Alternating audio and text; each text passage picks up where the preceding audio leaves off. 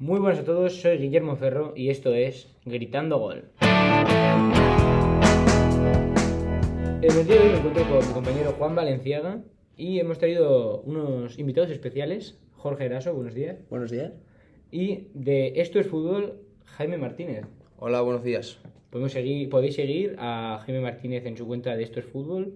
Eh, toda la información sobre el fútbol español también lo podéis encontrar allí en Instagram.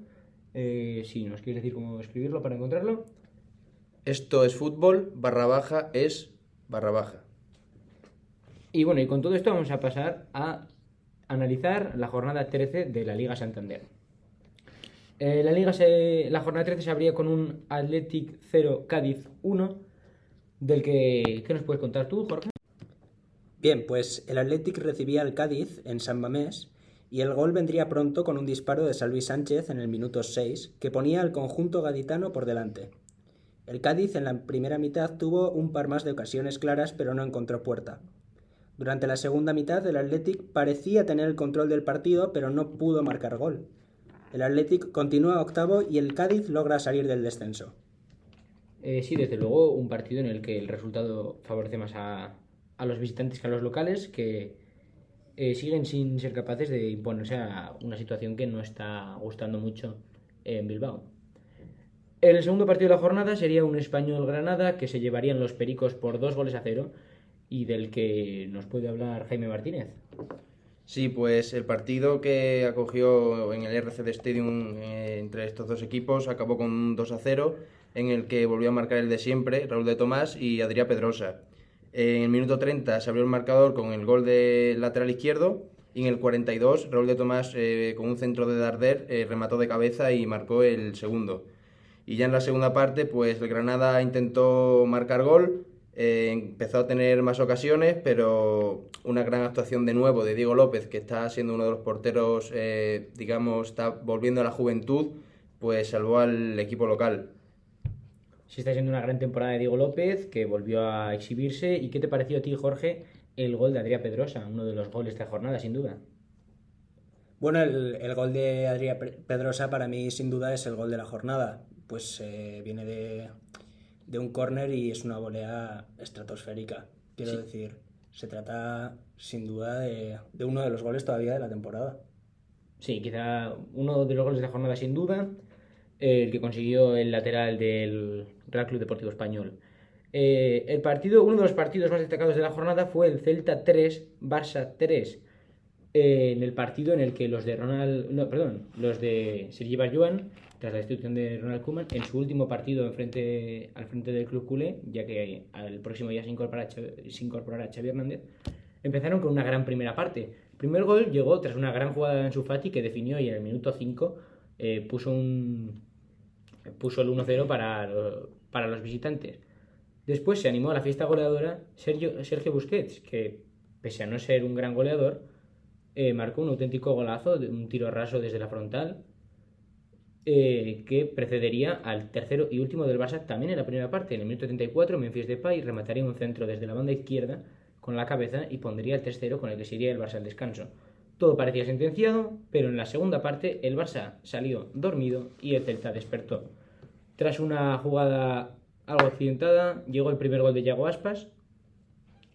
En el minuto 73 también se unió Nolito, que, puso, que le dio esperanzas al club de Palaidos.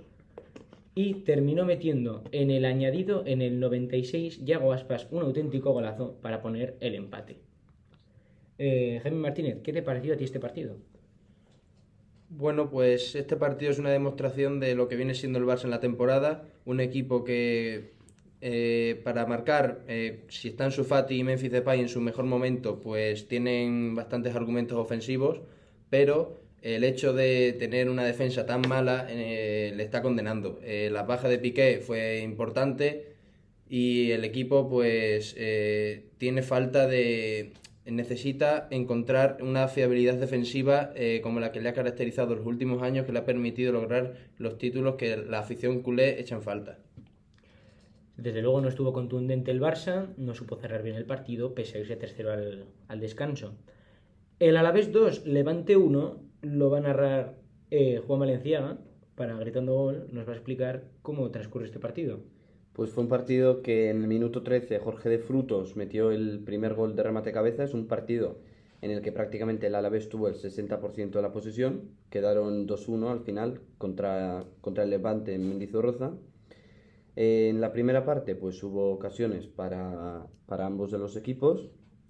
En el minuto 75 José Lu metió un gol de penalti y luego en el 91 volvió a meter un gol, pero esta vez de cabeza dos buenos goles de José Lu, pese a ser un penalti muy bien ejecutado, eh, tocan el palo antes de entrar y el segundo de cabeza, un auténtico golazo también por toda la escuadra. Un gran partido de José Lu que está siendo mm, la estrella, la insignia de este Alavés que está resurgiendo. Eh, volvemos a, a, contar con la ayuda de Jorge Eraso para que nos cuente cómo fue el Real Madrid 2, Rayo Vallecano 1. Bien, pues el Real Madrid, que todavía no consigue alcanzar el liderato y que se le escapa un poco la Real Sociedad, empezó ganando en el minuto 13 con un gol de Tony Cross, eh, que sería anulado por el árbitro, pero que tras revisarlo por el VAR sería validado. En el minuto 37, Karim Benzema remata y mete el segundo fácilmente. Durante todo el partido, el Real Madrid fue acaparador de ocasiones hasta que en el minuto 75 Radamel Falcao mete el primero del Rayo. Eh, sí, Radamel Falcao que entró desde el banquillo y dio algo de esperanza al Rayo, pero al final se impuso el Real Madrid, que impuso la calidad. Es sorprendente ver en esta temporada al Rayo perder, pero también habría sido raro verle ganar a este Real Madrid. Eh, Jaime Martínez, ¿qué nos puedes contar tú del Villarreal 1, Getafe 0? Este partido em, eh, empezó con el Villarreal eh, siendo más protagonista y en el minuto 10 Manu Trigueros, reciente renovado por la entidad Groguet, marcó el único gol del partido. Más adelante, en la primera parte también, Paco Alcácer marcó, pero el VAR le anuló el gol. Y de este partido yo destacaría eh, la cantidad de lesiones que ha habido, porque tanto Danjuma como Jeremy Pino se lesionaron por parte del Villarreal en la primera parte y por parte del Getafe, Alexander eh, Mitrovic eh, se lesionó en el descuento y bueno, una baja que el Getafe tendrá que suplir porque está siendo un defensa titular y pese a que el Getafe sigue colista, es una de las piezas fundamentales del equipo. Sí, la verdad que un partido más caracterizado por todos estos accidentes que por la producción goleadora, ya que terminó 1-0. Eh, un resultado tampoco, una derrota tampoco varía mucho para los resultados del Getafe y con pocos goles, que también sigue en la línea. Después hablaremos del Valencia 3, Atlético de Madrid 3, en el que la primera ocasión fue eh, el gol, la primera ocasión clara fue el gol de Luis Suárez en el minuto 35. No hubo demasiada producción hasta entonces pero a partir de ahí se abrió un festival goleador. Stefan Savic puso el, 1-1 eh, en el minuto 50, pero esta vez en propia puerta para el Valencia. El Atlético de Madrid se repuso rápido en esta segunda parte. En el 57 Griezmann marcó un auténtico golazo y a los 3 minutos Bersálico, tras una jugada con varios rebotes eh, en el área pequeña de Jasper Silesen, metió su primer gol en liga con el Atlético de Madrid. Se puso el 3-1 en el marcador en ese minuto 60 y permaneció así hasta el 90, pero en el 90, eh, ya en el descuento, Hugo Duro, que había salido desde el banquillo, metió un primer gol para él, un segundo para el Valencia, en el minuto 92 y en el 95 un remate de cabeza, otra vez de Hugo Duro, puso el 3-3 en el marcador final. Jaime Martínez, ¿qué te pareció a ti este partido? Este partido, eh, el Cholo, después en rueda de prensa, eh, manifestó su enfado. Eh, el Atlético de Madrid es un equipo que en las últimas temporadas se ha caracterizado por una defensa férrea y el hecho de que en menos de 5 minutos un partido que vas ganando 3-1 se te escape, pues aparte de escapársele los tres puntos, se le escapa la posibilidad de ponerse más arriba en la clasificación que ahora mismo lidera la Real Sociedad. Sí, una falta de contundencia que, como habíamos mencionado en la del Barça, también la vamos a recalcar aquí, aunque es un equipo en el que nos cuesta más mm, darnos, o sea, pensar que sea un equipo con problemas defensivos, ya que el, Atlético de Madrid siempre se ha caracterizado por esa buena función en defensa. El Osasuna 0, Real Sociedad 2, eh, tuvo lugar en Pamplona. ¿Qué nos puedes contar de él, eh, Juan Valenciaga? Pues el Osasuna se enfrentó al actual líder de la clasificación que mm, dejaría una primera parte bastante igualada, aunque en el minuto 52 hubo una clara ocasión para Isaac, pero la acabaría mandando por encima de la portería. Luego ya, en el minuto 71, Miquel Merino mete el primer gol, pero no lo celebró. Eso hay que destacarlo, no lo celebró por su pasado osasunista. A partir de, de ahí, mm, la Real dominó prácticamente todo el partido, pero en el minuto 81, Janus Sain protagonizó, la, protagonizó una gran jugada hasta que Unai García, de penalti, metió... No, Unai. García Cometió un penalti y luego el belga metió, metió el gol, que daría el 0-2 al fin del partido. Sí, yo creo que es un partido bastante disputado, bastante igualado hasta, hasta la llegada del primer gol. Sí que es cierto que la Real pues eh, parecía tener más peligro, pero bastante nivelado hasta que Miquel Merino pone el 1-0 y a partir de ahí ya la Real se desata. La jugada de Janusa yo creo que es un resumen de cómo estaba el partido. Janusa hace lo que quiere, se mete hasta el final del área. Eh, Unai García la desesperada se tira de segada, comete un penalti y el belga pues lo transforma, no pude pararlo Sergio Herrera. Mallorca 2, Elche 2. ¿Cómo viste tú este partido, Jorge? Bien, pues en el minuto 6 hay una ocasión muy clara del Mallorca, pero el portero del Elche la para.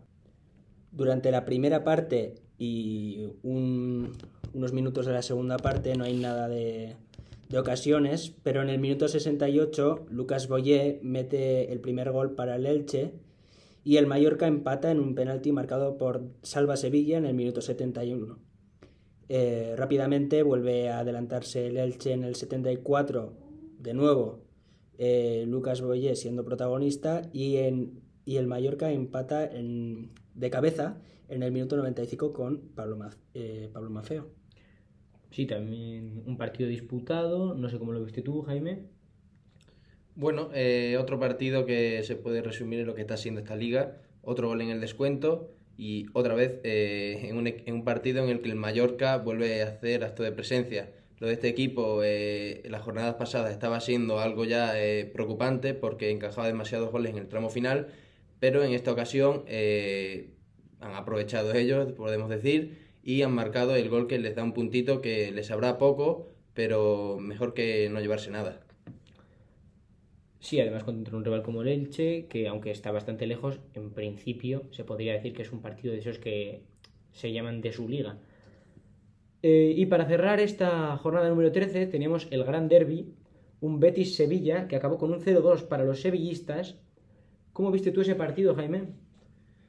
El derby sevillano, eh, el gran derby fue un partido en el que el Betis eh, empezó mejor, eh, se le vio con más intensidad, con más ganas, pero eh, no llegaban las ocasiones. Eh, tanto el Sevilla como el Betis jugaron un partido muy táctico, eh, no tenían, eh, no querían arriesgar, pero en el minuto 55, bueno, perdón, eh, también hay que decir que estuvo marcado por la expulsión de Guido en el minuto 45 eh, por doble amarilla, una acción que los béticos eh, protestaron mucho, eh, pero el árbitro no, no no cambió la decisión y lo expulsó.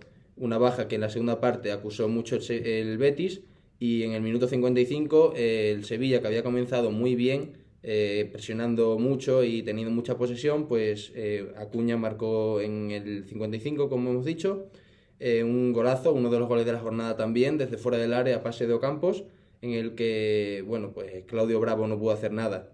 Eh, también eh, Sevilla, bueno, en esta segunda parte eh, acaparó todo el balón, eh, encerró al Betis atrás, el Betis estuvo muy limitado, salvo alguna ocasión de Tello, y en el minuto 81, eh, cuando el Betis se lanzaba al ataque, llegó el segundo del Sevilla en una acción que tuvo mala fortuna por parte del equipo local porque Héctor Bellerín se marcó en propia el segundo y eso fue eh, lo que, eh, digamos, eh, mató al equipo local que acabó el partido muy, digamos, con, sin ganas porque ya sabían que el resultado no iba a cambiar. Sí, la verdad, un partido duro para el Betis, no tuvo suerte, no le sonrió el fútbol. sí lo hizo para el Sevilla, que se mantiene tercero, a un punto de la Real Sociedad, empatado a puntos con el Real Madrid. En resumen, un, un derbi sevillano que al Sevilla le vino muy bien y que al Betis le castigó mucho. Este ha sido el resumen de la jornada 13 de la liga. Eh, una jornada con muchos buenos goles, muchos goles en el descuento y con muy buen fútbol. Os esperamos en el podcast para las próximas jornadas y las próximas noticias. Esto ha sido todo por hoy. Hasta la próxima. Hasta luego.